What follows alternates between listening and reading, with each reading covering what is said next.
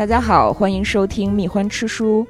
本期节目是三联中读记者请回答串台系列节目之一。三联中读 APP 是三联生活周刊的官方 App，嗯，APP 还是 App，我也不知道该怎么念，都行。嗯，是吧？嗯这一期呢，我们邀请到的是三联生活周刊的主笔黑麦老师，文化记者，写过很多关于时尚、音乐、美食、美酒的报道评论。啊、嗯现在好像还是侍酒师是吧？黑麦老师对，就是自己在私下喝点酒，和朋友一起。啊，生活家，哎，别别别别，这这些词儿都装上以后都特别奇怪，就感觉、嗯 对，感觉像一个科学领域了。嗯，呃，是吧？我看您说不爱音乐的厨子不是好编辑，是不是您说的？这也是别人给起的外号。嗯，啊、我其实我怎么说呢？我先说说那个我平时工作吧，好，因为以前是做记者的，然后写很多文化报道。现在呢，在杂志更像一个专栏作者，主要写美食这方面的文章。当然，其他的文化领域也会写一些，比如前一段时间写了钓鱼啊、这段时间可能还要写一个跟电影有关的一个报道。但是主要的还是在写和就是人最基本的感兴趣的这种，呃就是和滋味啊和味道相关的这些文章，因为这也是我一直以来特别感兴趣的一一个点吧，所以现在就把我的这个小爱好发展成一个比较固定的专栏。所以在杂志上会有一个叫时事的专栏，然后平时也会在三联的微信上面写一些和美食啊有相关的一些小作文。特别好看，还挺治愈的，可以排解很多忧虑。嗯，对，因为我的同事也经常说，就是我写东西有一个特别自己的一个套路吧，因为可能不会像写美食科普的那个作者去提倡大家去吃某一类东西，然后或者推荐一些餐厅，我可能更多的是写一些结合自己小时候的故事或者长大的一些经历。然后去发现，比如说食物的变化呀，大家口味的变化，啊，去写这些事情。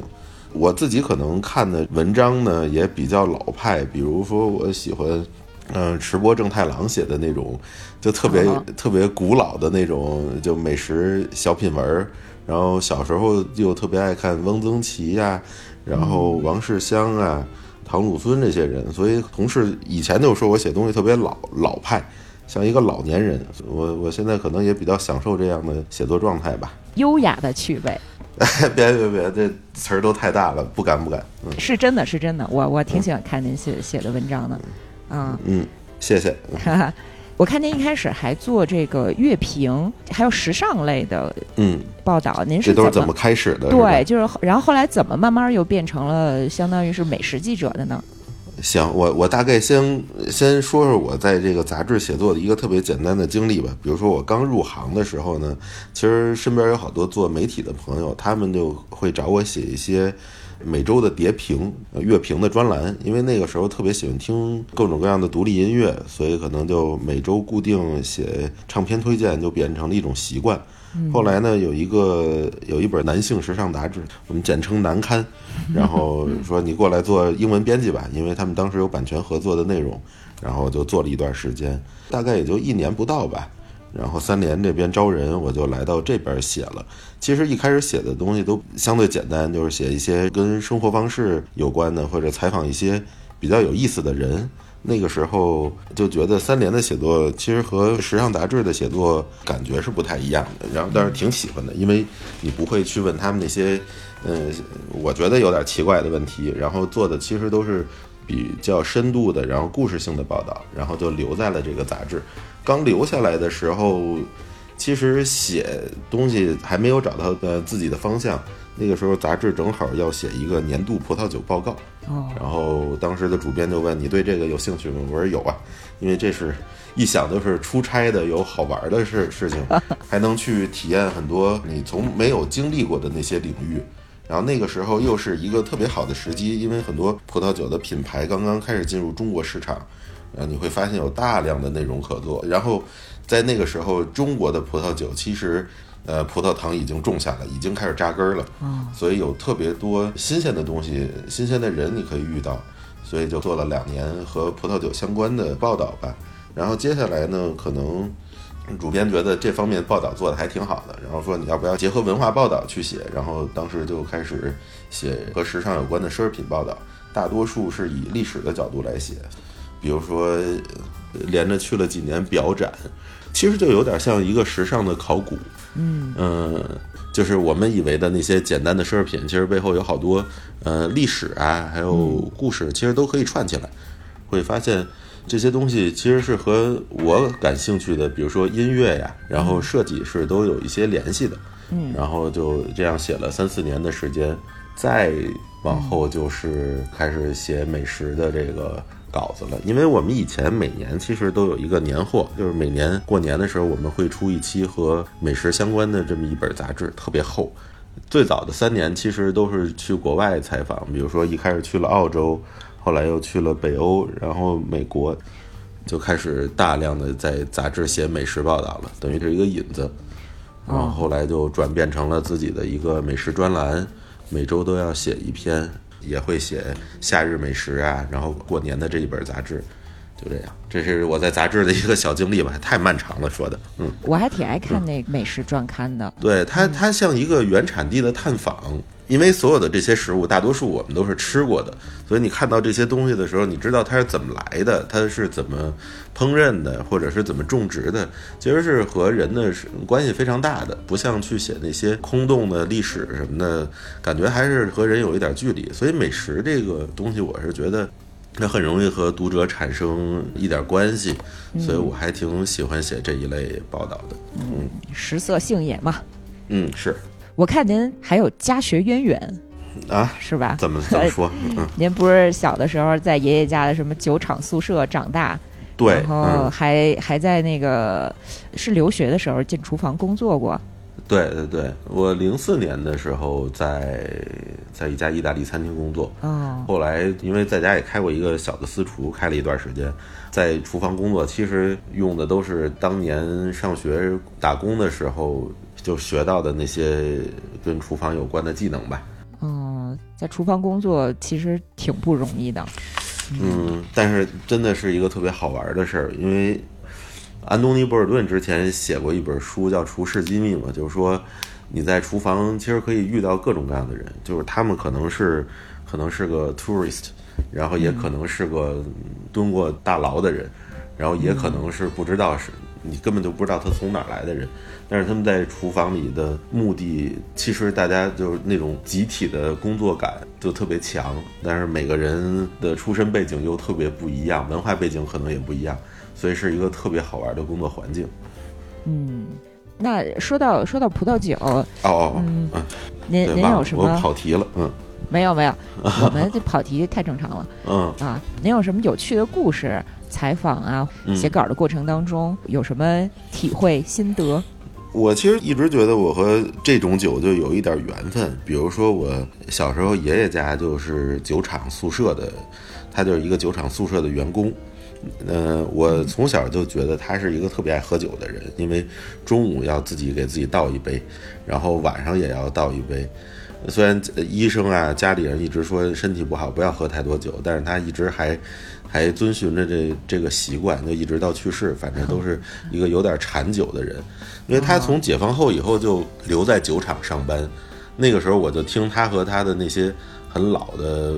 员工吧，也都是朋友、同事。就一聊天就说这是一个给个县长都不换的工作，就是能看出来他们 都都是挺喜欢喝酒的一些老头儿吧。我放假的时候，他就会经常带我去厂里溜达。那个时候我其实对酒是没有任何了解，然后直到后来长大一点才知道，哦，这是一个呃既做烈酒也呃，它其实就是红星二锅头酒厂，然后也做葡萄酒的酒厂。然后因为他们还有一个对，还有一个品牌叫夜光杯葡萄酒。这是我长大了一点才知道的。我说啊，原来酒是有不同种类的。其实，在我不太记事儿的时候，因为这个是是后来我妈给我看录像带的时候，我才知道，就是我在三岁过生日的时候，厂里正好要拍一条葡萄酒的广告。然后我爷爷又是厂里比较优秀的员工吧，所以这条广告就拍的我过生日的那个场景，就是我拿了一个特小的杯子，然后和大家爸爸妈妈、爷爷奶奶五个人就。碰了一下杯。其实现在想想，这 这种广告都现在都不都不合法，对。但是那个时候就是就是一个喜庆的场景嘛。嗯，而且倒特别巧的就是，后来我去读葡萄酒的一个一个学校，这个学校的地址就在我爷爷那个酒厂是九九年从这个大望路这边搬走的，这个学校的地址就在这个酒厂的这个位置，我就觉得哇，真是一个特别巧合的事儿，嗯。哎，还真是，我记得我小的时候，每家都得有那么一套葡萄酒杯。其实都是装可乐用的，但是必须得有一套葡萄酒杯。或者说，这就是过节用的，就是大家得在一些重要的日子才拿出来使一使，就开心一下的一个一个事儿。嗯，对，搞不好我们都是受您拍那个广告的影响。不至于。嗯，哎，那您有没有什么比较喜欢的产区，呃，或者是葡萄品种什么的？嗯哎，你想，你以前在法国上学，你对产区有没有了解？比如，因为法国是葡萄酒最大的生产国了。呃，我正好就在波尔多生活过嘛。哦。我我是在那个贝萨克，嗯，然后离那个圣圣这应该怎么圣德米利用特别近。啊，圣艾美农是吧？对。艾美农啊，嗯。但是说实话，因为我有点酒精过敏，然后我们那个时候。对我，但但是我我能喝点儿，而且怎么说呢？就是留学的时候囊中羞涩，也喝不起太好的酒，我都是蹭别人的酒喝。嗯，然后自己如果说家里面有朋友啊什么的，基本上就是超市酒。在法国，就是尤其是波尔多超市里面，你拿个几欧、七八欧就买的酒还挺好喝的。嗯，你说佩萨克，我就当时呃，我就想起来我在一。二年还是一一年写葡萄酒报告的时候，当时采访了一个酒庄的庄主，那个酒庄的名字叫呃 o b i o n 侯伯王，然后也是对，也是其实是五大酒庄里第一个就是被被封神的酒庄。当时他我因为不是很清楚嘛，他介绍。他的酒庄在佩萨克，我说哦，还还是一个挺好听的一个名字。然后，然后尝了一下，我我也我其实，在很长一段时间特别喜欢的葡萄酒就是奥比昂。哦，我发音也不太准啊。不是，您这个起手就起点太高了。就是在那个时候喝超市酒，在那个时候做葡萄酒，其实是有很多嗯。因为它不会不像现在这个酒已经普及了，他们刚刚在中国其实做推广的时候，很多酒庄的庄主都会来中国，然后也会愿意接受大量的媒体采访。其实那段时间是一个特别能有大量的机会去接触葡萄酒的一段时间吧。那所以您最喜欢的其实正好就是这个波尔多酒。以前是波尔多，就大陆啊，对，嗯嗯，后来随着就是口味的变化，其实是一直在变化的。葡萄酒为什么好玩？首先，它就像我小时候去玩《大航海时代》，因为你去玩那个游戏的时候，你其实解锁了各种各样的人、大陆。你看他们，他们的每个地方的物产不一样，每个地方说的话呃语言也不一样，然后人穿的衣服甚至都是有区别的。嗯就是开一瓶葡萄酒，你其实可以把好多东西串联起来，它也像解解锁各种各样的东西。所以在读了葡萄酒之后，你你发现它哦，它不只有一个地方的历史，然后还有天气条件、地理条件，然后人对风土，然后人的就是人文的东西，呃，然后包括它的地方的移民史，所以你觉得有很多东西都堆在这这一个小瓶子里，就觉得哦，真的还挺有意思的，信息量特别大。嗯，然后口味的变化实际上是一直在变化的。其实这个就可以说到我们今天主要要说的那个漫画了，《神之水滴》。哎，那一部漫画其实是九十年代末、两千年初的时候画的。然后那个时候在漫画里讨论的葡萄酒，基本上是以九十年代出产的葡萄酒为主。而现在我们喝的，其实即便是同一个酒庄的这个葡萄酒，你也会觉得味道发生了一些潜移默化的变化。种植方式也在不断的演化。对我举个例子吧，比如我们小时候吃到一种零食或者是某一种水果，觉得特别好吃，然后过了很多年以后，你发现，哎，它的味道变了。其实可能是品种变了，可能是它的种植方式变了，但是也有可能是你的舌头、你的味蕾发生了巨大的变化。因为在九十年代，食品工业还没有发展到今天这个样子。我们吃的很多东西其实都是弱添加剂，但是发展到今天，它已经变成了一个无处不在的东西。其实，在把葡萄酒想象成，呃它就是一个农产品嘛，所以在任何情况下，其实我们都不可避免的去接触到这些人工干预。嗯，比如说，我们一开始不是说要去聊那本《美味欺诈》那本书嘛？其实那本书也挺好玩的，因为它讲到了在十八世纪人是怎么通过添加呃化学的方式去让食物保鲜，让食物可以长期存储，然后让食物变得更好吃。实际上这些东西一直都在，但是在二十世纪末，就是食品工业真是发生了特别大的变化，所以它也不出乎意料的影响到了葡萄酒的这个行业。对，我觉得这个口味的变化在国内可能更明显。我记得我小的时候，北京人是不吃辣的，真的是哦，你也是北京人是吧？对，然后嗯现在就感觉基本上不管你吃什么都得有点辣椒。对，之前我还写过一个文章，就是写两千零几年、零二年之前，你在北京找到一家川菜馆都都是一个不太容易的事儿。嗯或者有一些很小的川菜馆，你也发现它里面的菜好像没有我们今天吃的这么辣。但是现在很多菜都变成一个无辣不欢，其实就是我们的日常吃的这些东西需要添加各种各样，就是让刺激性的东西，让你觉得它好吃，味道够，味道厚，嗯。就是你兴奋的那个点越来越高。对，就是口味其实就是越来越重。说到葡萄酒，就是葡萄酒，其实在两千年以前，酿造工艺啊，其实是相对古典的。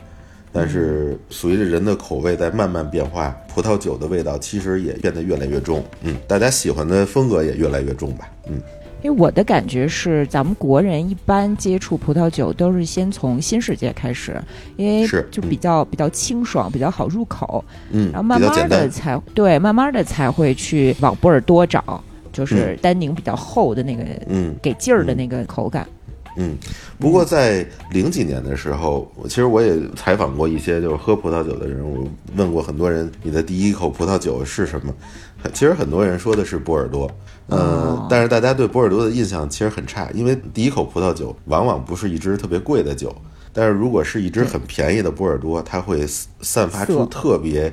重的生青味儿。这种生青味儿就是葡萄品种没有特别成熟的情况下酿造出来的味道。因为我们都知道，波尔多主要生产的葡萄品种是赤霞珠，赤霞珠是一个生长期非常缓慢的一个葡萄品种。嗯，然后如果这一年波尔多的气候不是很炎热，光照又不够的话，它会散发出那种非常不成熟水果，也就是我们说的那种青椒的味道，会非常的浓郁在酒里。所以很多人对呃所谓的法国酒，特别是波尔多酒，第一口印象都是非常差的。说哎呀，这个酒很难喝，很难入口。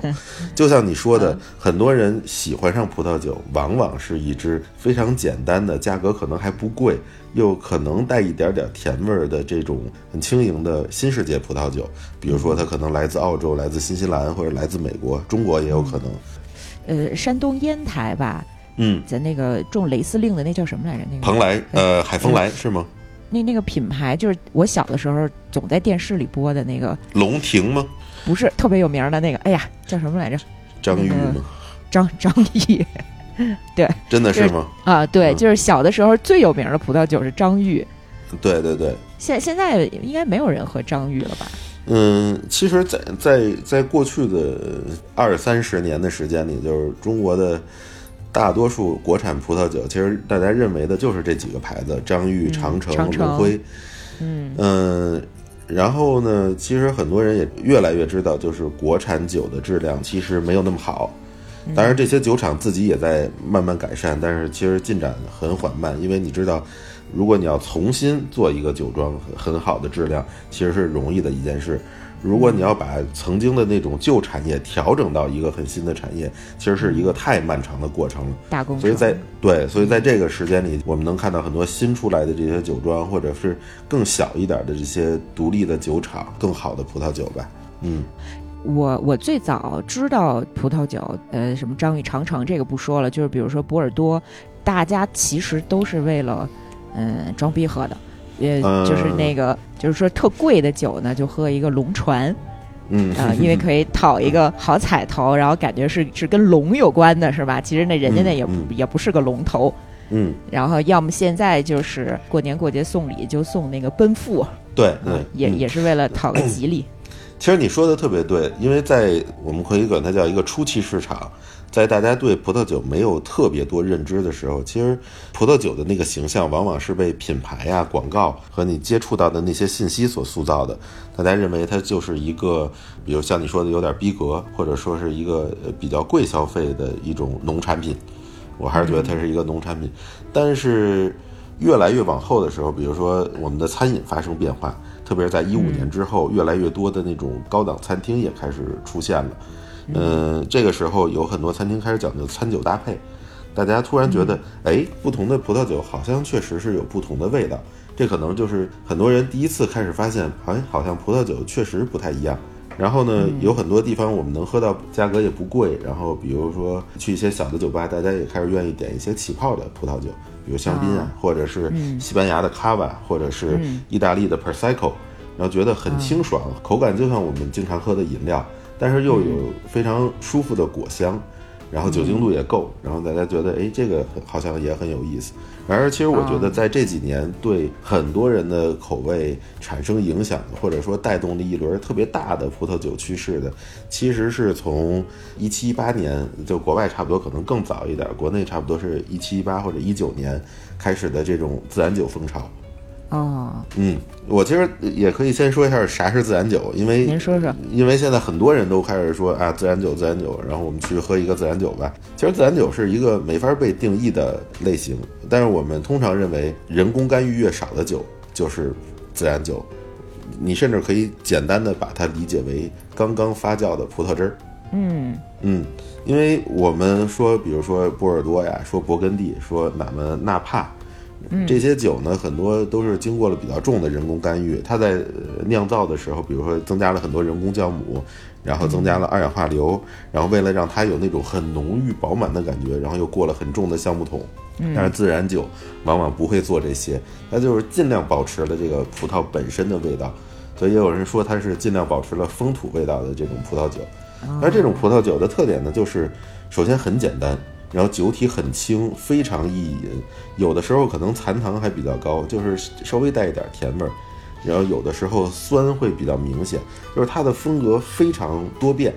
所以嗯。波士赖是是自然酒吗？波士莱，我们待会儿西我们待会儿啊。可以来说一下，呃，波士莱，我而且是这是我最近发现非常我喜欢的一个小产区。嗯。对，就是说自然酒出来以后，大家开始就像你刚才说，葡萄酒以前是一个特别装逼的事儿，但是你也会在欧洲发现自然酒的价格真的非常低，嗯。可能十欧，甚至可能更便宜的价格都能买到一支简简单单的自然酒，嗯。而且它的酒标很好看，它就像一个带了酒精的葡萄饮料，大家就觉得哦，这个很棒，我不用像过去喝酒那样非常严肃的去喝一个酒，然后我还去去考虑它啊，什么经过了什么样对、啊什么样的搭配，然后经过了什么样的人工，那一年的气候怎么样？我觉得这是对于大多数愿意喝酒的人来说有一点门槛的一个事儿，或者说不太友好的一个事儿。嗯但自然酒真的很友好，它就让人觉得，哎呀，这是一个带酒精的葡萄饮料，我可以随时随地的喝它。然后即便是喝不完，就浪费了就浪费了，因为它也不是一种很贵的酒。然后就越来越多的人开始尝试葡萄酒，对，年轻人比较喜欢，应该。嗯、对对对，当然自然酒有的时候也会有挺多怪味儿的，比如说它因为厌氧发酵会产生像鞭炮啊，然后像什么螺蛳粉啊、这种味儿，这这是这是对，这是还挺常见的，所以自然酒也是一个小雷区。但是不得不说，有一些酿酒师就是想要这个味道，他就哦想让你记住这个味道。哦因为人现在的味觉其实比以前说白了要更宽广了，所以有的人可能觉得，哎，这个还挺有意思的，虽然没那么好喝，但是就像小时候吃怪味豆似的，你吃一口觉得哦哎好奇怪，然后但是过一会儿你还想再吃一口，就会有那种感觉。啊，本来喜欢吃螺蛳粉的人就多嘛。对对对，而且本身亚洲其实是对这种就所谓的这种臭啊或者这种怪的味道是更愿意接受的。嗨嗯，你有没有发现，就是嗯这种美食文化越悠久的国家，其实它对食物的这个味道的接受度越宽。是我刚想说，法国奶酪也够臭的呀，对也啊，对，其实是有共性的。对嗯，刚才你说博若莱是吧？对博若莱其实我忘了应该是什么时候，应该大概是七六七十年代吧。有一个优势，也有一个劣势。它的优势就是离勃艮第太近了。我们都知道，勃艮第是一个又贵 又高级又贵的那种小农产区。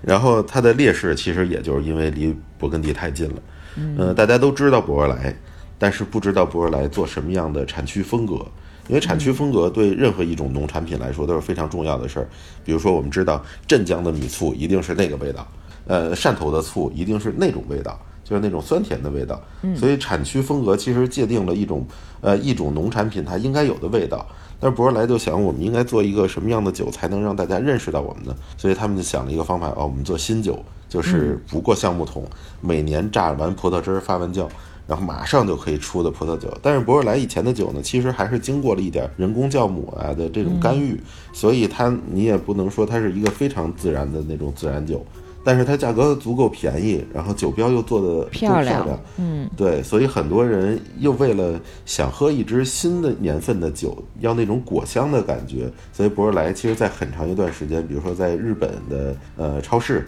然后，比如说，在美国都卖得非常好，因为它的价格可以和那些新世界的酒去抗衡，它的味道也足够，我们叫 fresh，就是很新鲜，嗯，就很浓郁的果香。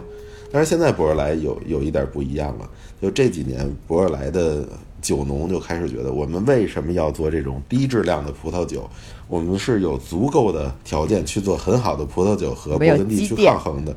对，所以现在博尔莱也开始慢慢的出这种呃小地块儿啊，或者强调这种小农酒庄的这种葡萄酒。嗯。嗯，其实我们中国人接受葡萄酒应该挺容易的，就虽然大家对大家可能第一口还是会去尝试，比如像您说的自然酒、新酒，这个新世界清爽的这个口味，但是因为我们爱喝茶，我们对这个单宁、对这种复杂的味道，其实我们也有积淀，所以就是慢慢的这个葡萄酒市场在国内打开之后，也其实也挺丰富的。嗯，其实我也发现，就这两年，就是就像你说的，大家是可以从我们日常吃的和喝的东西上，和那些高端一点的或者价位相对高一点的葡萄酒找到一些相似之处的。比如说，我们的中餐其实一直都是复合型的味道，然后我们其实喝的饮品也是相对复杂的味道。对，特别是我们的茶有各种发酵的工艺，它会让这个茶产生出就是比那种简单的茶会有更浓郁的那种感觉。所以我觉得很多人在葡萄酒里其实是他找到了他熟悉的味道以后，然后也慢慢的开始喜欢上这种酒类的。嗯嗯，我是有一回蹭人家酒喝，然后人家给我我忘了是什么什么干红了，然后他给我吃了一个。新疆辣牛肉干儿，嗯嗯嗯，巨好吃，嗯，就是其实中餐和就像波尔多这种单宁比较高的酒还是挺配的，嗯，我其实觉得这个酒很可能来自澳洲，哦，比如澳洲的希拉，老藤的希拉，它会带一点辛辣的那种味道，但是这个酒呢又足够甜，呃，所以可能是澳洲，也可能是纳帕，然后也可能是西班牙的一些酒。所以就是你说的这个干红，我觉得有可能是来自这三个地方吧。对对对对对，而这个葡萄酒还挺有意思的，因为种类足够多，包括我们说的很多听起来不像葡萄酒的酒，它也都是葡萄酿的。葡萄真的是像古希腊人说的，就是感觉是神赐赐予是人类的一个什么宝贝。嗯，你刚才其实也提到了新世界和旧世界嘛，然后我们现在为什么觉得法国酒这么厉害？是因为大多数的国际品种，就是在全世界被广泛种植的葡萄品种，其实都是法国品种，或者说以法国品种为主，所以法国在葡萄酒的这个世界里有特别大的话语权。但是恰恰就是你说的各种各样的葡萄品种。其实是启发了新世界的灵感，比如说二三十年代，加州人开始种葡萄酒，就是我们特别熟悉的那个产区纳帕，嗯，他们开始种葡萄酒，但是他们做的好多都是单一葡萄品种，嗯，那个时候呢，他们就想我们怎么才能不靠法国的那种营销方式来做我们这种新世界葡萄酒，因为以前纳帕的酒农生产葡萄酒都得贴的是波尔多，或者说这个酒就很像勃艮第。但是他们不会去想，哎，葡萄品种是不一样的。后来突然就有一个人想到了，说我们其实可以把葡萄品种贴在上面，就逐渐的发展成大家其实开始认葡萄品种，哦而不是认这个产区类型。对，就像您所说的希以其实拉是吧？对，嗯所以现在很多人买葡萄酒，其实也是从那个时候延续下来的。比如说，他就想要一支很清爽的，不是那么爆香的葡萄酒，那他就买一个普普通通的霞多丽就可以了。然后在全世界有那么多地方的霞多丽可以选，嗯，然后他就觉得，哎，这是一个很方便我购买的事儿。就是因为这种营销方式，让美国葡萄酒一度特别火爆。法国的酒农有一度都，他们因为他们有地区的那种协会嘛，哦就 AOC 协会说，我们是不是也可以在我们的这个复杂的酒标上再多加一行字，比如说标出什么葡萄品种，然后被拒绝了。啊，那不行，嗯我们有我们的骄傲。对，没错。呃，你知道，就是其实有一个电影，就是讲的是这个事儿。那个电影叫《Bottle Shock》酒业风云，哦讲的就是一九七六年一个叫巴黎审判的品酒会。这个品酒会呢，其实是一个叫 Steven 的一个酒商做的。当时他想让自己卖的葡萄酒有一些声望吧，反正也是因为一些商业上的原因，所以他组了一个局在巴黎。嗯组的什么局呢？就是他把一些纳帕当时特别火的葡萄酒，以及一些在法国特别有名的葡萄酒放到一起，做了一个盲品比赛。嗯因为在过去从来没有人想过把新旧世界放在一块儿去让他们比赛。比如说法国人根本就不知道美国的酒是什么味道，美国人其实倒是挺知道法国酒是什么味道。嗯然后他们就把各种呃，比如说地区委员会，就是评判的这种法国这种这种酒区的这种协会的人请到了现场，然后有些著名的餐厅，比如像葡萄酒评论的这种编辑呀、嗯然后都是一些专业人士，就呃纠集到了一块，差不多有十个人左右吧，让他们来给这个酒打分儿。结果不出意外的就是，有两支美国葡萄酒直接拿到了当场的冠军，一个是蒙特莱纳，还有一个是 Stack Sleep，就是陆月酒庄。哦，然后当然，其实还有一支酒也也拿到了一个很高的分儿啊，就是 o b i o n 就是你老家的这个 这个葡萄酒。嗯但是尽管如此，因为这个比赛结果实在太让法国人刮目相看了，说怎么会我们的酒在自己的嘴里惨败给了美国的葡萄酒？其实就是因为那个时候就是新世界酿造的葡萄酒呢，它是一种风格非常直接，可能又会厚重一点的酒，而旧世界的葡萄酒呢，其实是有一点儿古典，有一点儿优雅，反而没有那么直观的那种感觉的葡萄酒。所以就是这样的比拼，就让美国酒得到了，你可以叫完胜吧。啊，你知道，就在这个事件发生了三十年之后，他们又组了一场局，就应该是二零零六年的时候，哎，然后结果怎么样？你猜？应该还是新世界赢了吧？对，没错，还是新世界赢了。嗯，哎，我我得替很多咱们中国的消费者提出一个长久以来的迷思，就是盲品真的能品出风土，呃，就是产区、年份那么准确吗？其实我在读 WSET 的时候，还读了一个就是盲品的课程，大概读了将近一年的时间。嗯，首先是这样，可以拿来盲品的葡萄酒呢，其实基本都是典型产区的典型品种，嗯也就是说，它已经有相对典型的线索或者相对清晰的线索埋藏在酒里了。嗯这个时候，你其实是可以根据它的香气、它的葡萄酒的结构、它的酸度，然后它的单宁这些东西去综合判断这支酒大概来自哪里。嗯。当然，有一些产区的风格有一点相似，甚至新旧世界的有一些酿造方式也可能相似。嗯。比如说，经常有同学可能把新西兰的一个霞多丽和 Chablis 的一个霞多丽搞混，哦。因为 Chablis 是一个非常清瘦，然后非常嗯、呃反正葡萄品种都一样，然后也不太过橡木桶，所以大家觉得哎，它的风格很相似。这个时候你其实就是要多想一会儿了，就是这个葡萄够不够熟，嗯然后它的糖分怎么样，然后它的酸度怎么样，再去判断，其实是挺难的，但是还是有很多线索会给你的。至于年份，其实也会有一些指标可以判断，比如说它的香气，它产生了多少三类香气，三类香气其实就是时间带给葡萄酒的味道，比如它会产生一些皮革的味道、蘑菇的味道，或者是我认为它可能还有一些树木的味道。嗯嗯，但是这种东西其实对于一些普通的消费者来听，就就是，哎呀，别跟我讲那些太头疼了，我不想听这些东西。对，这个是长期 特别学术嗯，对，对，嗯我们说到盲品，其实也有一部相关的纪录片是可以看的，那个片子叫《Somm》，英文就是 Somm，然后就是法语的那个 sommelier，侍酒师呃，就是侍酒师的意思。对，当时有几个人吧，比如说一个叫 Ian 的，还有一个叫 Deline，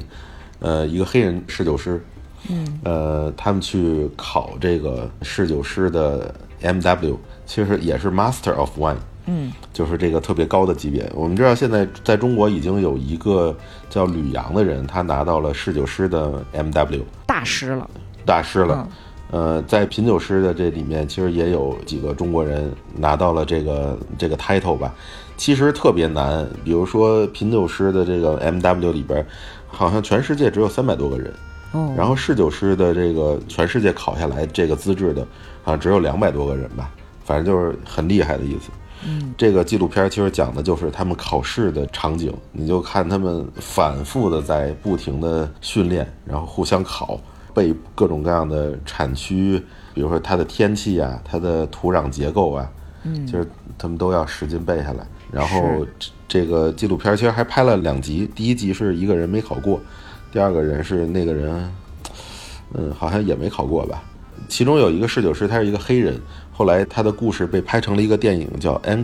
也挺好看的。这个咱有字幕组给翻译过吗？有有有哦有有有，B 站上我都看过。哦，这个片子就是作为一个纪录片，都是挺好看的，因为整个嗯听起来特无聊，就是喝酒考试，喝酒考试，然后记录学习，但是整个过程特别紧张。嗯你想，你训练了很久，你的考试题目其实就是六杯酒放在你面前，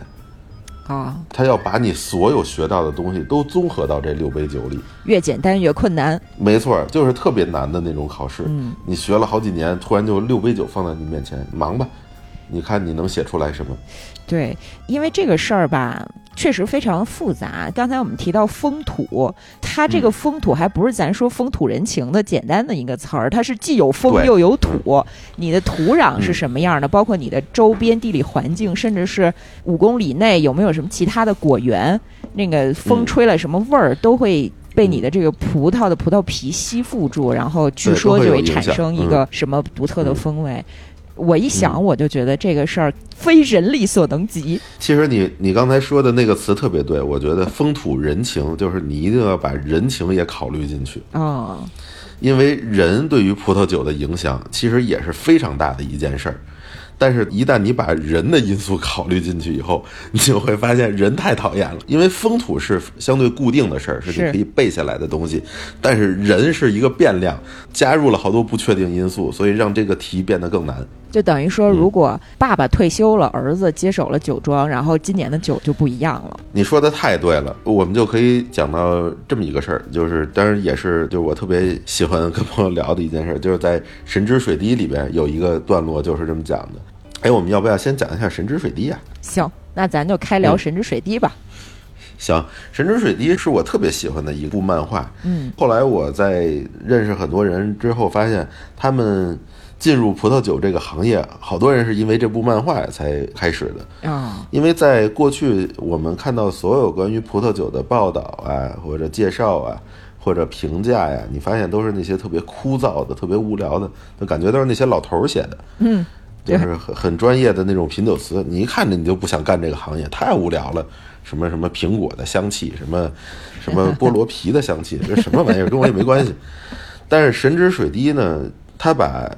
所有葡萄酒的内容都故事化了，而且最重要的是装在了一个我们所有人都很熟悉、喜闻乐见的一个特别烂俗的一个情节里，就是分遗产。他讲的是什么事儿呢？有一个著名的品酒家，他叫神孝丰多香，就很有名。然后他自己也收藏了很多葡萄酒，他呢有二十亿的遗产，其实就是就是酒吧。嗯，然后他有两个孩子，但是同父异母的两个孩子，一个叫神霄乃，一个叫远风一清。这两个人呢是完全不同性格的两个人，一个是那种非常优雅、非常博学的那种人。当然，我们也知道了，在这种剧里，他一定不是那个男主角，男主角就是那种挺愣的那种小青年。然后男孩就是神霄乃。呃，对，就呃，当然也没那么愣了，他还是挺挺坚毅的，挺挺愣的那种小男孩。他是一个啤酒公司的哦，嗯，他可能对葡萄酒没有那么多的了解，但是他小时候还是经过挺好的那种味觉调教或者味觉训练，所以他对味道是有记忆的。童子功，嗯，对，谁能拿到这二十亿的遗产呢？他的父亲啊写了一个小作文，就是他的遗嘱，透露了一些信息。就是谁能在通过这个小作文找到了隐藏在这个小作文背后的十二瓶葡萄酒，谁就可以拿到这个遗产。就是那个什么十二个神的十二使徒。啊，嗯，就展开了这个探寻嘛。你可以打开一瓶葡萄酒，闻一下，喝一下，看这是不是。但是如果要是这种故事，就太无聊了。嗯，所以他们要找寻各种各样的酒，比如说刚刚说到你说的那种不同的人酿的不同的酒的这个事儿上，嗯，就在这个漫画里提到这么一个事儿，就是那个女主角打碎了一瓶葡萄酒，是特别昂贵的一瓶葡萄酒，亨利贾耶尔酿的。哎呦，嗯，然后他就他不知道怎么办了，因为是客户的葡萄酒，一定要找一支酒来做替代嘛。然后他就找到了一个我特别喜欢的人物，就出现了。他叫 Robert，在那个剧里呢就叫罗伯特或者叫罗伯图。嗯这个人呢是一个特别有钱的老头，但是他不住在那种名贵的那种公寓楼里，他住在公园里。嗯，然后他他，然后他他居住的那个地方呢，就是一堆破纸箱子，就是我们看到好多像什么《不夜城》那种电影里，就是那些浪人住的那个地方，他就住那儿。神小奶带着女孩去找这个酒，就说说你有没有能替代这瓶酒的酒啊？老头先在地上给他们挖洞，然后挖着挖着就挖出几瓶酒来，就特别神。嗯，然后先让他们尝了尝，后来又给他们找到了一支酒，就是叫 Roget，就是我们翻译成鲁热吧，是这个亨利贾耶尔的侄子酿的酒。为什么说这个酒是能替代那款酒呢？说，就据说啊，那一年，呃，Roget 这个侍酒师生病了，应该是他的舅舅吧，就是贾耶尔本人过来帮他酿的这个酒。当然这是一个传说了，哦，但是也嗯也没有什么考证，因为老贾已经去世了。它就变成了一个大家都津津乐道的这么一个事儿，但是放在这个故事里，你就觉得哎，突然有了这种情境感，好像说来也是挺合情理的，所以大家就觉得这种漫画特别有意思。嗯，而且里面的人物塑造都还挺有意思的，挺有趣。这些人物塑造太像咱们平时看的这种家族争遗产的那种电视剧。其实我很早就知道《神之水滴》，但是一直没有打开它，还没有机会。啊，咱聊完这期，我决定去看一下。这还有剧是吧？应该是还是大明星演的。对对对，而且这部剧呢是，据说是今年年底还是明年年初要重新拍一遍。哦。因为之前的那部制作全都是日本的，然后这部可能会有有些法国人参与啊，大家也会猜测这个十二使徒会不会有一些变化呀？然后它的结局会不会有一些变化？会不会出现一些新的人物？嗯，而且这么多年过去了，有很多新的酿酒师出来了，会不会也被安到这个剧里去讨论他们的葡萄酒？因为二十年过去了，人的口味其实发生了很多变化嘛。嗯，所以也大家也想知道这个口味上有没有更多的变化体现在这个剧里。嗯。哎，我就很感慨呀！我说，其实它是一个味觉的游戏，它不光是饮食，就这种味觉的游戏能玩到这种程度，真的，嗯，登峰造极，也就法国人能干出来。嗯，还有日本人这个卷能卷出来。对，就是，其实好多事儿都是日本人把它带到了另一个阶段领域。对，嗯。嗯，这个真的是咱们，比如说茶叶的母国，但是咱们玩茶叶的，好像没有在营销啊，在产业呀，然后包括在这个全球的这个推广程度，能玩成这样。嗯，其实是这样，就是我们在消费茶叶的时候，主要还是在讲故事。嗯，很多人消费的是这个故事，因为口味是一个需要一点训练，需要一点。提示大家才会想到的，嗯，不够直观，只有故事大家才觉得很直观嘛。嗯，但是我这几年也发现，茶其实也在悄然生息的发生一些变化。比如说，很多人也开始去提到茶里面的这种酸度，嗯，然后它的厚重感。其实我觉得是对的，因为一旦你想让让它变成一个越来越标准化的，就像葡萄酒一样，有一些定式的东西，你其实还是要去提到它味道里面特别重要的那些信息、那些值，对，然后大家才会慢慢的有去购买的标准。要比如说我我花两万块钱我去买了一斤茶叶，我最后就听一故事，我在家拿开水一泡，我觉得，哎，这个跟我刚才那个在茶城喝的味道不一样。你打电话问怎么办？他给你的解决方式是你要买我的茶具，你要买我的水，啊你要用我的方式来冲泡。我觉得这就变成一个玄学了。对，是是咱们还没有足够的耐心去建立一个体系，反而让像嗯这种精品咖啡后来居上了。是，嗯，咖啡它的那个味觉体系的精细和科学程度已经超越了咱们茶了。嗯，但是茶也有好的一方面，就是我们可以用各种各样的方法去消费一杯茶。嗯比如我们现在有很多奶茶店，啊其实很多人就了解茶，就是通过这种茶饮来去了解的。我们有很多各种各样跟茶有关的瓶装饮料，我觉得没有什么问题。就是假设你对茶有兴趣，你就去自己冲一杯茶。但是你只是想简单的喝一杯茶，我觉得特别好的一件事就是，我们花四五块钱就可以在超市买一杯冰镇好的茶，我觉得也是一个挺好的事儿。但是这个哦葡萄酒就达不到，嗯，对，嗯是吧它毕竟是酒精饮料嘛。对对对。嗯，哎，那您在做侍酒师的培训，然后包括您之前是上过这个葡萄酒学校啊、您在这个训练的过程当中有没有什么体会？就是这一套专业的知识是怎么训练出来的？嗯，那个酒鼻子，我觉得特别难。首先最具体的一种训练方式就是对比，就是如果你只开一瓶葡萄酒的时候，你是很难发现中间的线索是什么的，因为你没有一个参考。但是如果开了两支葡萄酒的时候，你会发现它们的香气、它们的酒体，就给你带来的各种各样的感受都很不一样。我其实，在做盲品的时候，我可能对香气更敏感一点，因为我觉得香气首先是第一直觉嘛，在你喝之前，在你看之后，嗯，用鼻子闻一下的那个感觉都很直接。为什么？呃，就是我的同学经常说我对意大利酒特别敏感，就是我总能在意大利的某些酒里边闻到一种特殊的香气。然后后来就逐渐演变成，比如说我对法国的鲁西荣自然酒里的佳美、勃艮第的黑皮诺，就他们有一些共有的香气是让我非常敏感的。但是我们的老师经常批评我说：“你别别老闻，因为你闻你只能得到它百分之六十到七十的这个信息，你要喝一下才能判断自己的信息是不是对的。”但是我是一个酒量特别差的人，所以我就特别喜欢闻葡萄酒。啊所以我也觉得法国的葡萄酒就是在做它的香气的调教的时候，做的特别有意思。嗯，哎，你看没看过一个法国电影叫《香水》？哦嗯，你肯定看过。对就是我第一次看这个电影特逗，我是在庞宽，就是新裤子乐队的庞宽他们家。哦有一次就是采访到特晚，他说给你看个电影吧，我说行，我就看的这个电影。看完那个电影，我真大受震撼。他都回屋睡觉了，我还在琢磨呢。我说，竟然香气会有这么大的差别吗？就是我就一直在想，那时候也没有手机，就躺在他们家客厅，我就想，我说他们家这个味儿是什么味儿？想也想不出来。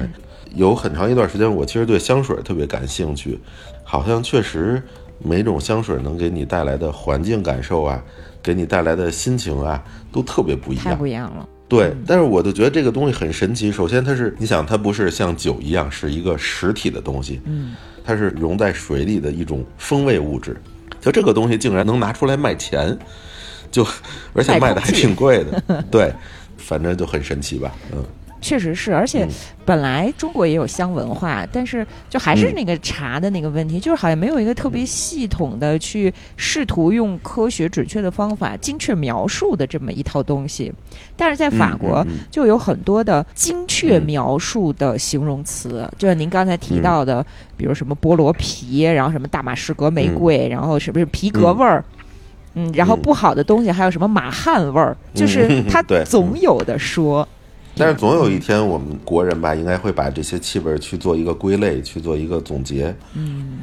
但是我觉得，为什么大家喜欢酒或者喜欢这种气味，特别简单，就跟喜欢美食一样，就是对美好的东西有一点追求。但是你表现在哪个方面呢？可能就是表现在各种各样的这些东西上了。嗯。它变化非常多，就人生还是需要点变化。我每天要是就两点一线上班下班，我又没有什么机会天天出去诗和远方，我就在这些小的事儿上去追求那种多元变化，还是挺开心的。没错，游戏嘛。嗯，你知道之前有一个关于葡萄酒的电影，也是对我影响特别大。其实它就讲的是，就刚才你说的这种变化。那个电影叫《杯酒人生》（Sideways），我觉得你应该看过吧。我没看过，但是我知道。你怎么你这么喜欢看小说的人，竟然没有看这个电影？其实这个电影我第一次看的时候观感不是特别好。第一次看的时候应该是零五零六年，那个时候还挺小的，对味道什么东西就更没有什么了解。看完这电影就觉得这什么破故事，就讲了一个三流作家不得志的故事。我当时脑子里就这么一句话，就关于这个电影没有任何的更多一点的感觉。然后直到好多年以后又把这个电影搬出来看，但是这个电影男主角我也特别喜欢啊，就演 Miles 的那个人，就是演亿万的那个男孩，那也都不是男孩的那个老头，小胖老头，还有点谢顶。讲的他是一个作家的事儿，这个作家呢其实也没什么事儿，就是他不得志，他写的小说没有人认可。然后他就约着朋友去纳帕喝酒去了，但是他经济状况也不是那么好了。然后在跟别人聊天的过程中，好像就找到了自己，知道自己应该怎么办了。呃，就是台湾版的这个电影的翻译，还是香港的这个翻译，叫《寻找新方向》。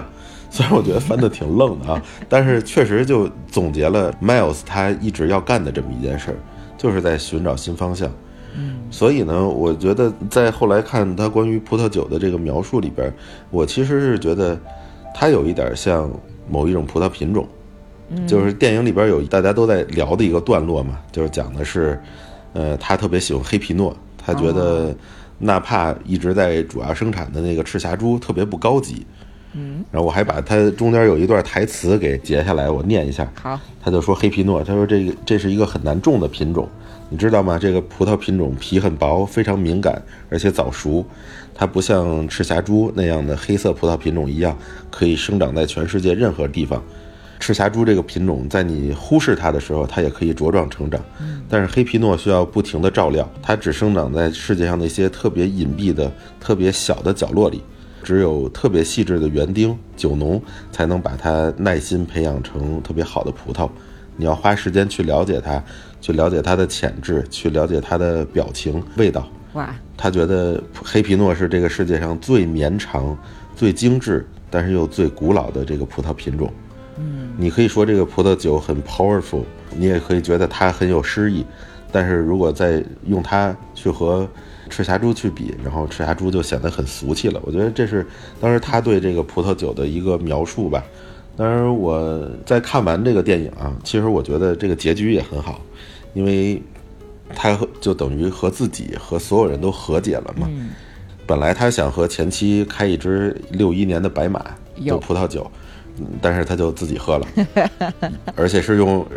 一个人站在路边的一个咖啡店，拿着一个塑料杯，喝了一个自己这么多年的一个珍藏。你就知道，他终于不觉得这些放下包袱了。对，就包括他去描述 Pinot 怎么好的这些东西，我觉得也不再重要了。是，因为白马也不是一个黑皮诺的品种。后来呢，他就只是妈呀给他给发了一个短信嘛，就说很喜欢他的这个新小说，有时间再见见，然后就结束了。啊，就是这个电影，你你现在看你能明白是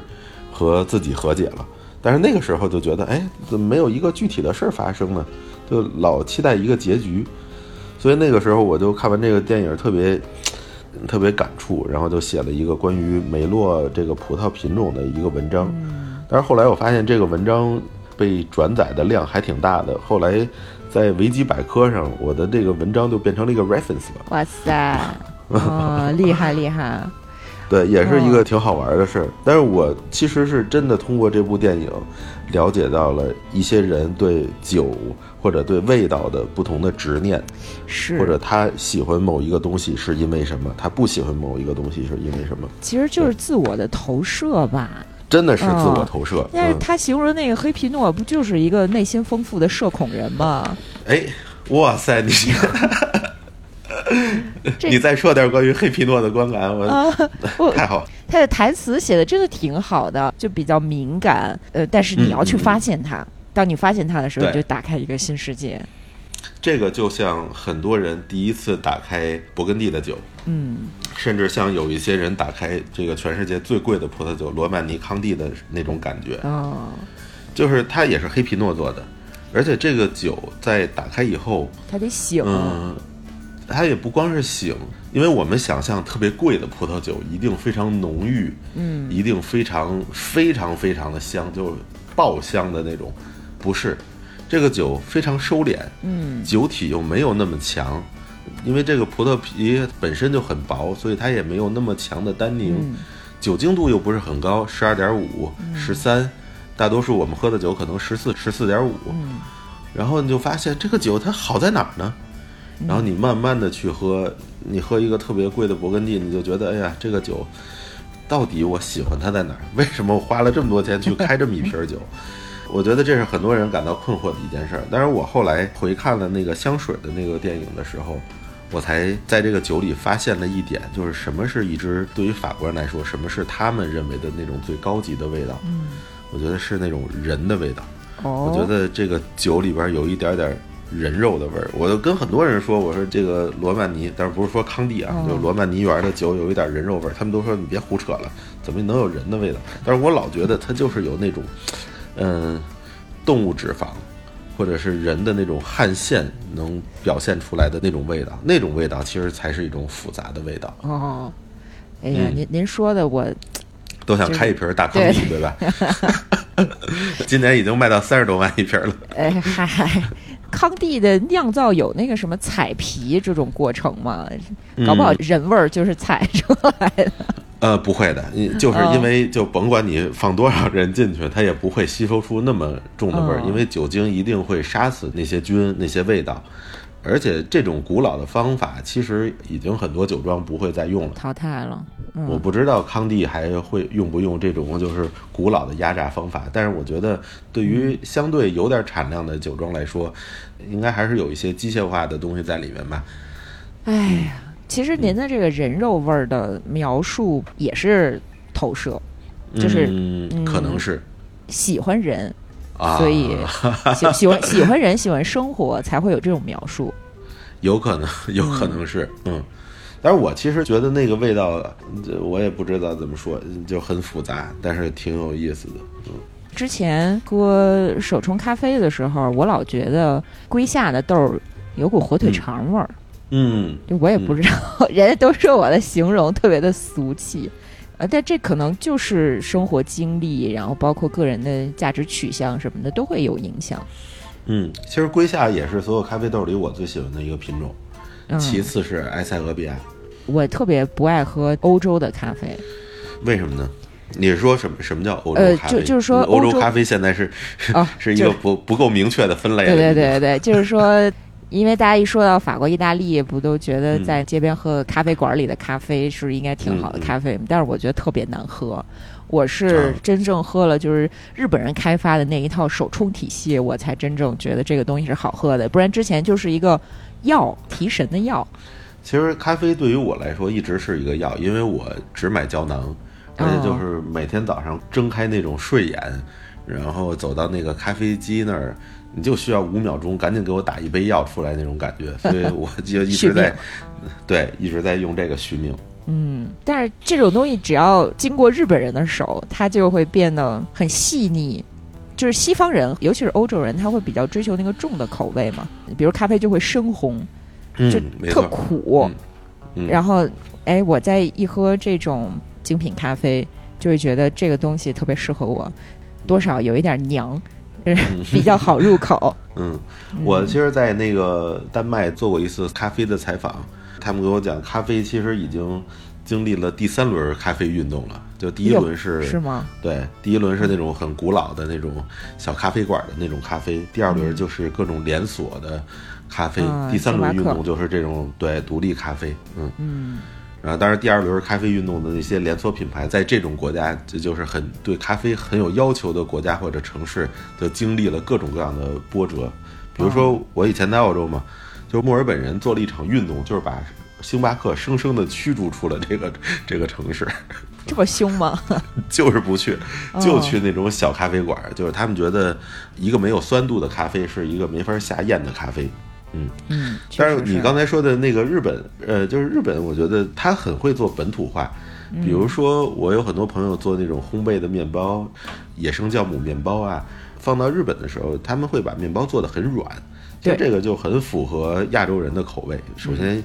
医学上讲，亚洲人的牙根儿相对短一点儿，就吃不了那么硬的面包。但是你要吃那种纯软的那种什么低温酵母面包，其实风味儿又不够。所以他们就会用一种方法结合，让那种面包做的就很适合亚洲人去吃，也没什么问题，挺好的。嗯，就很会做本土化。挺好的。我觉得怎么说呢，就是人类的文明一直是和饮食的变化相关的，嗯，包括我们每一个人喜欢什么、不喜欢什么，我的口味发生什么变化，也都是有好多故事在里面。嗯嗯，是。因为我们还是吃书的节目嘛，您要不是再给嗯。我们推荐点儿这个跟葡萄酒或者是其他美食相关的我，其实我因为咱们也没视频啊，我就嗯。身边反正罗列了一些书，我就一一本一本说一下吧。行，嗯，比如说现在我手里拿的是《世界葡萄酒地图》，这是第七版的，但是现在已经出到了第八版。这本书呢，其实是所有想对葡萄酒产生兴趣的人，或者想学一点葡萄酒的人，都应该收的一本书，因为它几乎把全世界所有的这种重要的产区就一个一个给列出来了，哦而且特别详尽的写出来。呃写书的两个人，一个是 Jancis Robinson，嗯，还有一个是 Hugh Johnson，这两个人都是对葡萄酒就贡献特别大的两个葡萄酒作家吧。然后这本书的第八版就挺厉害的，它的翻译就是由我们刚才说的那个吕阳，然后他参与了一部分翻译，应该还有 Gas 吧，朱简，朱简就是我们那个葡萄酒学校的老师，然后还有凤仪，应该还有凤仪的这些参与。因为之前的六版之前都是没有像亚洲这样的产区，基本就没有怎么写。然后到了现在，你也会发现中国和日本都开始有一些就很大的那种葡萄酒产区了。嗯，嗯，呃相当于工具书，非常好的一本工具书，而且它的写法我觉得完全不枯燥。假设你对嗯地理有一点兴趣的话，其实光看这本书，我也觉得是一本挺好玩的书。然后另外一本呢，这个就是这本书是前几天一个朋友介绍给我的，啊，就寄给我的，叫《酝酿之道：当漫画遇见葡萄酒》，是一个法国漫画家画的。他讲的是什么事儿呢？其实你看这个酒的前言就，它没有文字，它的前言也是一个小漫画。就是有一天，一个漫画家找到了一个酿酒师，说：“我希望你跟我讲讲葡萄酒的相关知识。”然后那个酿酒师就说：“你想到我的葡萄园里来干活，又不收取报酬，就为写一本书，我理解的没错吧？”然后这个漫画家说：“作为交换，我可以带你发现漫画的有趣世界。”反正就是一个特别简单的交流，然后是，然后那个酒农就说啊，行，我知道了。然后他就什么都没说，拿出了四瓶酒，放在桌上，说你就尝尝这四瓶酒吧，你跟我说说它的相似和不同，然后明天你就可以开始在田里干活了，穿暖和一点。这就是这个小说呃这个漫画的前言，铺垫的特别简单，但特别有趣。是，然后之后就是就想看了，对他用各种各样特别好玩的对话，因为有绘画嘛，所以也会相对直观一点，就讲述了一支葡萄酒是怎么来酿造出来的。我觉得这本书非常好。嗯，嗯当然还有一本也是漫画，呃怎么这么多漫画？他就讲的是被遗忘的勃艮第，他讲了好多，就是一点点这种各种小的历史啊，然后各种葡萄品种啊，比如说勃艮第的一些著名酿酒师。我觉得这本书是把一个产区的小历史，就是精炼在一本书里的，就挺好玩的一本。嗯当然，嗯，还有什么书？比如说我们学校发的这本书，也是我经常在厕所看的一本书，叫《葡萄酒及盲品宝典》，纯技术流的一本书了。您怎么上厕所时候看这么专业的书啊？就是嗯想干和这个相关的事儿，就是要强化自己的一些记忆，所以就是在。嗯因为你知道上厕所的时候，就像一个人开车的时候，你就会无脑的去看一些东西，然后就把一些在现实中没什么用的东西给记下来了。专注了。对，比如说你现在问我匈牙利的地形，我都可以跟你说出来一两个点，就是就是记住一些没用的东西。然后关于食物的两本书，一个是《美味欺诈》，就上次咱们本来说要聊的这本书，但是我觉得如果要聊呢，可能因为它基本都是讲的是二战之前的这些，呃，历史性的。嗯。对食物掺假的历史，当然这掺假也是带引号的啊，有一些是有意的，有些当然大多数都是无意的。嗯，反正这本书是挺好看的。然后还有一本书，我经常写东西的时候也看，它叫《食物的历史》。哦，这本书就是它讲了农业，他讲了种植，他讲了物流。我觉得最重要的就是我们是怎么通过这些东西改变了我们的口味的。口味其实不是，嗯对，不是无缘无故的发生变化的，一定是有很多东西创造了好多因素，我们才会有这些变化。所以是的，他就对这个就挺好玩的。还有几本书，比如说前几年因为去了一趟东海，然后要写好多跟海鲜有关的东西，哇，就买了一套书。这本书叫《厦门吃海记》，作者是朱家林，应该是四本吧，一套。这个书为什么我觉得它特别好呢？我觉得是我们太缺乏这样的书了。它每每一本书就只有鱼的，呃它的小目录就是各种鱼的品种。比如说我念一下啊，嗯呃，树叶仔鱼、大蚝、乖仔鱼、红爪、红鲟、虎鱼、花蛤，然后就就各种各样的鱼的罗列，然后随便翻翻另一本也是这样。就是我们太缺少这样的，就是又有工具类内容，然后又结合了当地的那种烹饪文化去写这么一本书了。然后它每一个鱼的介绍都都非常的详尽。哦，太好了，嗯，我之前在美国的时候，它有一个食物书店嘛，我当时看到一本书就特别喜欢，然后就买了那本书叫《American Seafood》，其实就讲的是美国的海鲜的捕捞历史，对鱼的和各种各样的海鲜的品种介绍的非常详尽。我当时就想，国内没有这类的书吗？后来发现朱家林写的这本书，我就觉得特别好看。嗯就是也足够好玩儿，然后呢，它的知识性也够多。然后我身边还有一本书是 Noma 餐厅的发酵实验，这个哦，是对，这你应该知道吧？是是那个号称全球最好的餐厅，对对对，嗯这个餐厅我觉得你管它叫最好餐厅不是没有理由的。首先，我之前在北欧的时候，你会发现厨师他们对于做好了一个菜，真的就没有什么保留的可以写在一本书里让大家去读，然后把这个东西分享出来。呃，特别是 Noma 这样的餐厅，它有一个发酵实验室。这个实验室呢，其实就做了好多实验，比如说这个书里有，嗯，我翻一下啊，嗯，比如说有醋，有米曲，有味增，然后有酱油，有各种就是发酵蔬菜呀，就所有的东西都写出来了。我觉得这个是一个嗯 特别伟大的一个事儿吧。嗯，就一，是就是没有什么保留，就是让你觉得 特别棒。因为有一些发酵的东西，你其实看起来就非常简单，然后在家里都可以做。比如说你在家里可以用蘑菇做一个酱油，很多人是不知道的。然后这个酱油你可以放各种各样的风味进去，还不会添加什么添加剂。哦，然后你用咖啡都可以做出一个酱油来，啊，然后这个酱油就是咖啡风味的。嗯，这个书我一定要要买，对我要我可以把这一页拍给你。好，对，嗯。嗯，就是这些东西，这些工具，你不一定运用在一个什么酒店的餐厅里，或者是一个什么米其林的餐厅里，你其实是在家都可以做的。嗯，嗯，有意思，所以我就觉得这这种事儿就挺好的，就没有什么保留，把这些东西都给你讲出来了。也没有那种高冷感，觉得我们是呃没有没有，因餐厅为，里面就是特别简单的把这些制作的过程给抬出来了。嗯，真好。我我要看这个书，我我我其实还有一一柜子呢，但是我就随便拿了这么几本就放在这儿。哎，那我那我也贡献一个吧。来来来，嗯呃，我最近看的一个书叫《流浪的葡萄树》，嗯，这个书应该是二零二零年出的，相当于是一个游记。然后这个游记呢，它是把葡萄酒的历史和现在欧洲的产区给串起来了。哦，呃，英国、法国什么意大利，然后呢，嗯他在里面加入了好多历史故事，比如说古罗马的时候怎么压那个葡萄汁儿，然后哦中世纪的时候勃艮第长什么样，然后还有一些地理和气象的知识，特别的有意思。嗯，嗯这个可以看一这个看，它是人文向的。但是这听起来就挺好玩的，因为我觉得你一定要把你比如说感兴趣的某一个东西，要结合好多内容放在一起，才会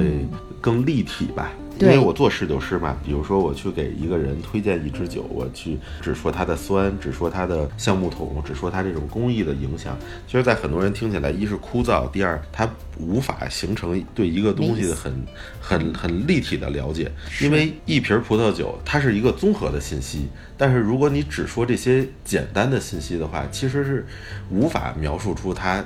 应该是给你带来什么样的感觉的。所以我还是觉得，就这种书才会让你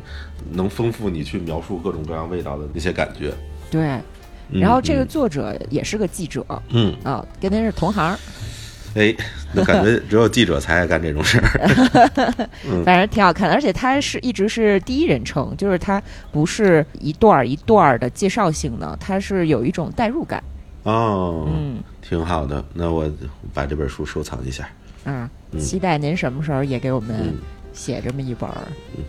哎呀，哎，我们说了这么多，就是这个葡萄酒世界，或者是这种什么味觉世界里边比较好的东西，或者美好的事儿。其实有一部电影，我也推荐大家看，它其实是揭露了一些不太好的东西。我其实觉得还挺有意思的，特别想说一下。这个纪录片叫《酸葡萄》。应该是二零一五一六年的时候，Netflix 出的一个纪录片儿。当然，我看这个纪录片儿的介绍的时候，我还觉得，哎，这片子可能没什么意思。但是看完了，哇塞，我就觉得这个片子真是颠覆了我。首先在呃一几年的时候，就是当波尔多的葡萄酒流行完了一阵儿之后，很多人就开始收大量的勃艮第了，因为每隔一段时间勃艮第都会呃被炒热，然后大家去疯狂的收藏。首先，勃艮第的酒其实要比波尔多贵很多，而且有些酒就是没有理由的贵，也可能它的数量很稀少。因为波尔多是这样，波尔多和勃艮第的其实它的争论一直都在。比如波尔多它强调的都是酒庄，然后大的酿酒师，但是勃艮第其实全是小酒农，就恰恰像那种呃奢侈品里的那种独立品牌，大家觉得啊这个很稀缺很厉害，然后愿意消费它，然后但是它产量又很少，所以就让人觉得格外的有这种逼格吧。嗯，然后很多嗯，对，很多呃，比如说在美国，就是有很多搞电影的人或者搞呃这种科技的人，挣了钱以后就想大量的收藏勃艮第的这些酒。当然呢，就出现了一个人，这个人叫 Rudy，呃，他是一个亚洲人，其实是一个亚裔。我甚至在片子里大概分析出他可能是一个广东移民，后来去了印尼。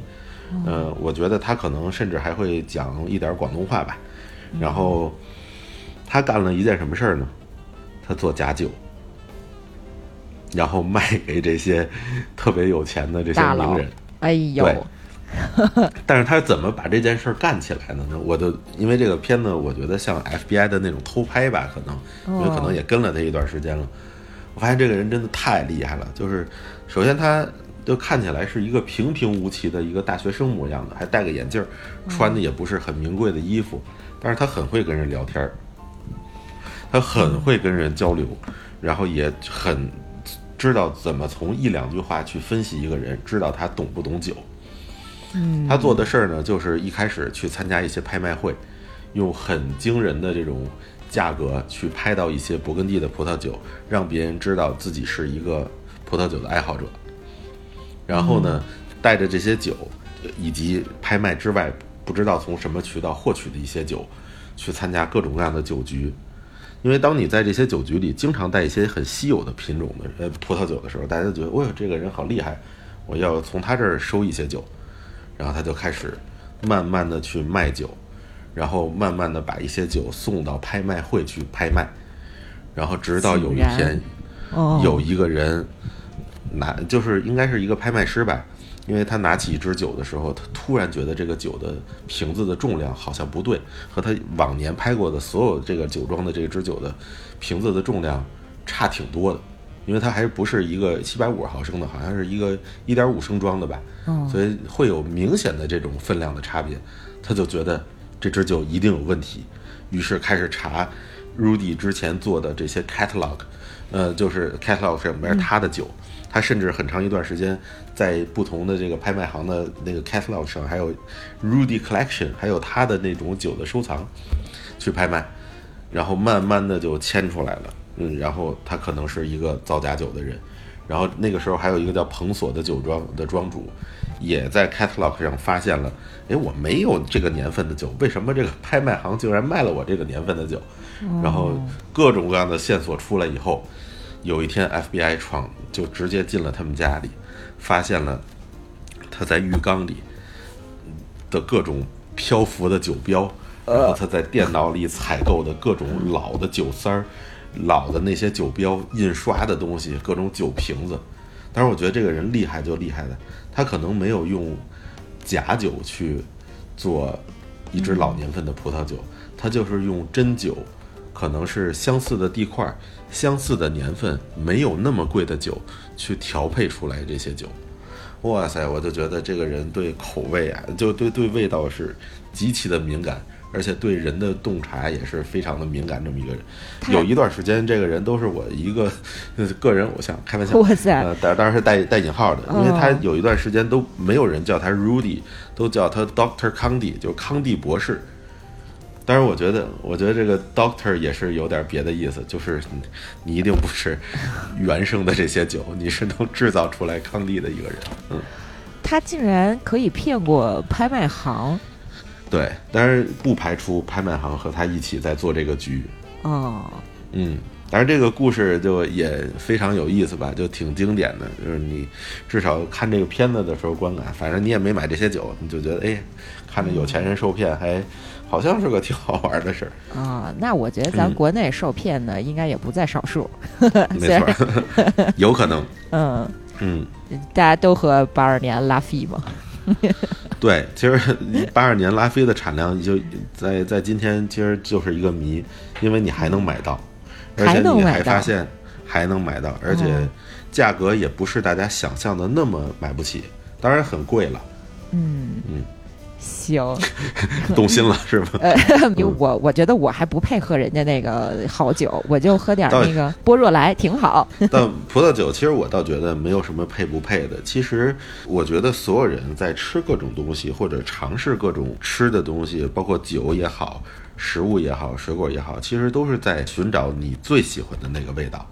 因为我有一些朋友，他们可能去吃完一个晚宴，可能觉得啊，我觉得没吃饱，我还是想再吃一个什么呢？吃一个麦当劳或者吃一个外卖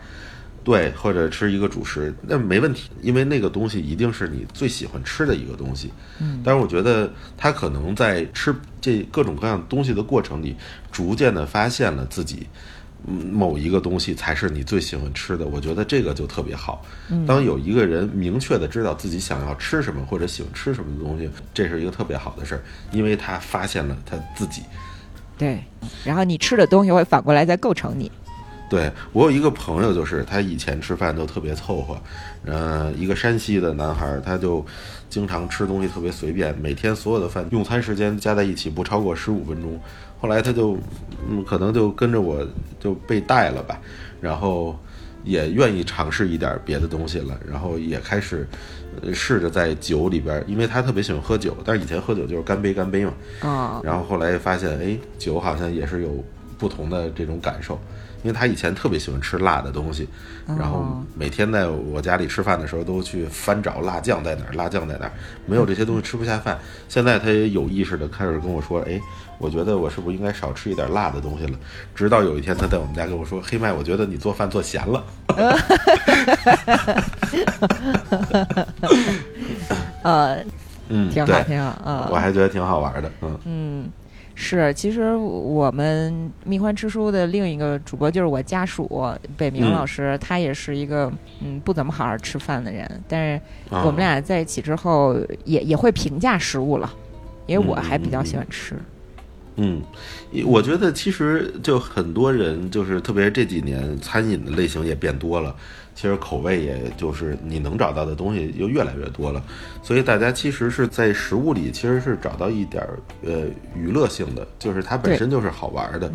而且我对游戏，现在有很多人，我觉得他出去旅游，就是美食就是他的第一目的吧。就是的，是去去开发某一个地儿的食物，然后去和自己城市的，比如说你去宁波，然后你想想和北京的这个宁波菜有什么差别，到底哪儿好吃？而且很多人可能吃着吃着会发现，为什么这儿的好吃？可能因为食材新鲜，可能因为它的烹饪手法或者比较老，或者它就是固定的把某一样东西放在这个菜里，而且是北京没有的，就会好吃，就会不一样。所以对很多人也去有这个发现，我也觉得是一件特别好的事儿。吃饱了之后你就得琢磨，这个食物也是有语法的，就是你得、嗯嗯嗯你得会。不会的话，嗯第一次、第二次就好像认识一个人似的，你还还没怎么聊透呢，嗯。就慢慢来。